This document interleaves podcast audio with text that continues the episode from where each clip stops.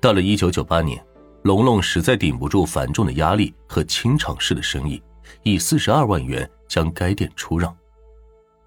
一九九六年初，黄甫月宁在安徽省芜湖市长江上搞沙船，曹景强投了二十万，他又拉上了朋友投了一百万元。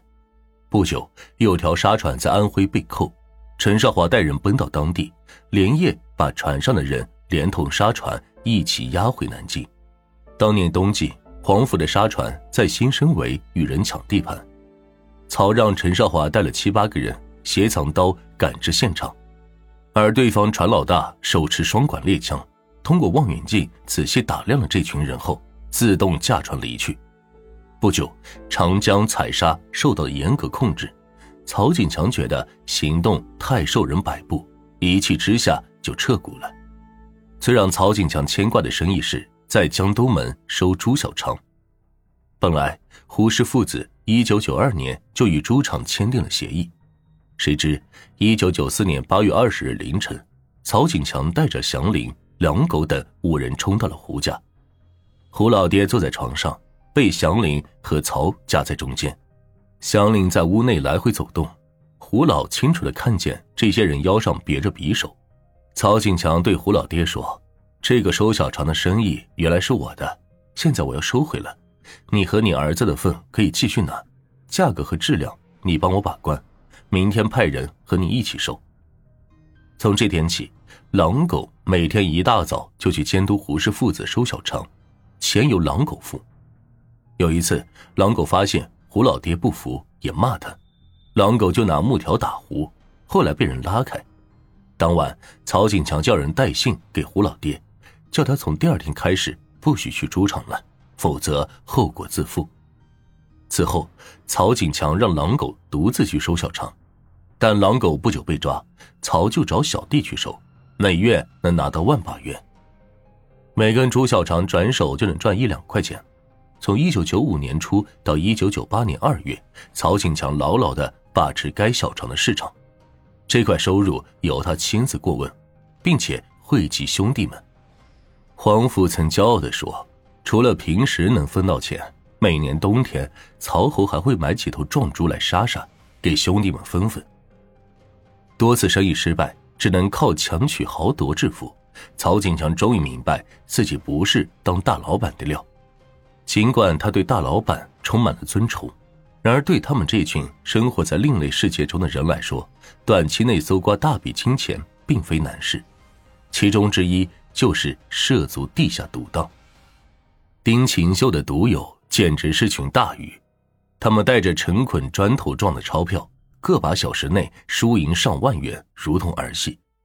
曹景强派出陈少华、潘刚、刘玉康、薛强等亲信，带着向别人借来的几万元钱，一头扎进丁秀琴、刘明玉设的赌档，干起了放高利贷的营生。一九九七年下半年，曹给陈少华两万块钱，陈让小刚去二桥档放高利贷。一天，小刚被警察机关抓获。第二天。陈少华又派周云兵和二牛接着去放高利贷，七八天之后，二牛就把两万元还给了陈少华，继续用赚的一万两千元滚雪球。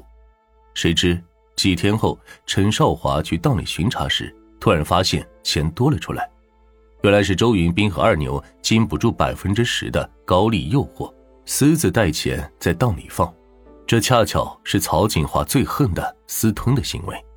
于是，曹庆强将这两人大骂了一顿之后，将其踢了出去，并且自己干脆在二桥档入了一股。每天赌博结束后，由陈少华去拿坐地钱，十来天就赚了六万余元。在档里放高利贷都是只赚不赔，因此放高利贷的人必须获得档主的允许才可以入档。曹景强深知档主们正是看重他的名望，并且希望他给予保护。一般的小胡闹鬼根本镇不住档内随时可能引爆的激烈冲突，而只有护场的人足够有分量，才会招来实力财厚的赌徒。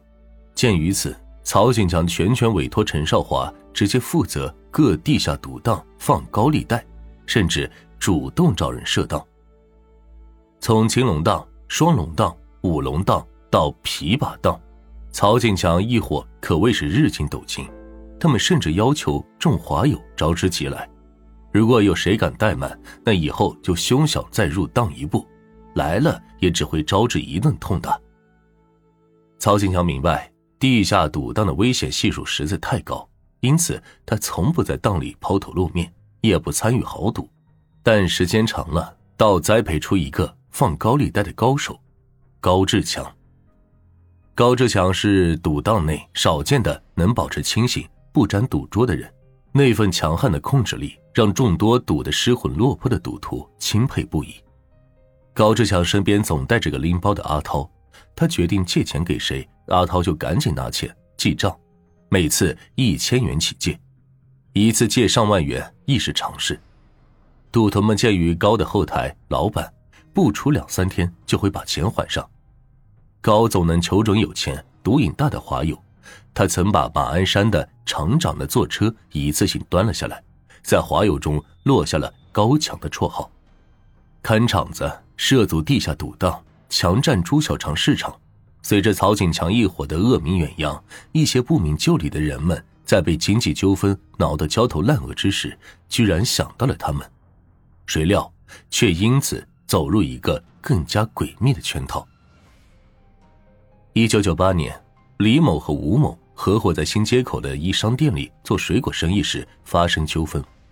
腊月二八，李某找到妻人和吴某谈心，并表示如果吴某大年三十还不还钱，就砸其柜台。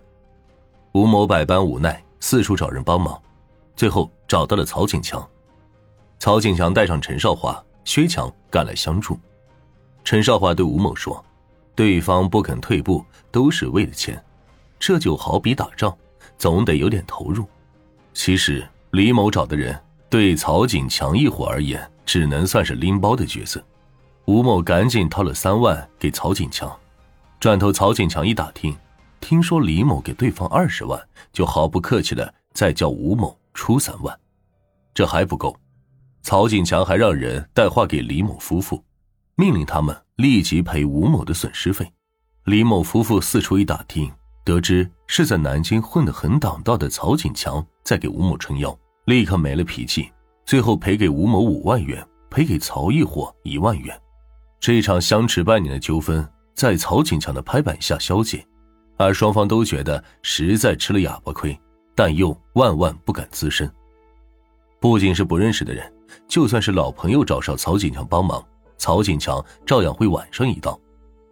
有笔刚才生意的纠纷，是曹锦强的邻居兼小学同学找其帮忙的。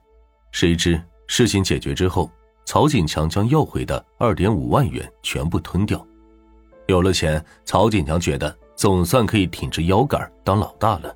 然而，一股潜在的危险感逐渐在曹锦强的胸口蔓延开来。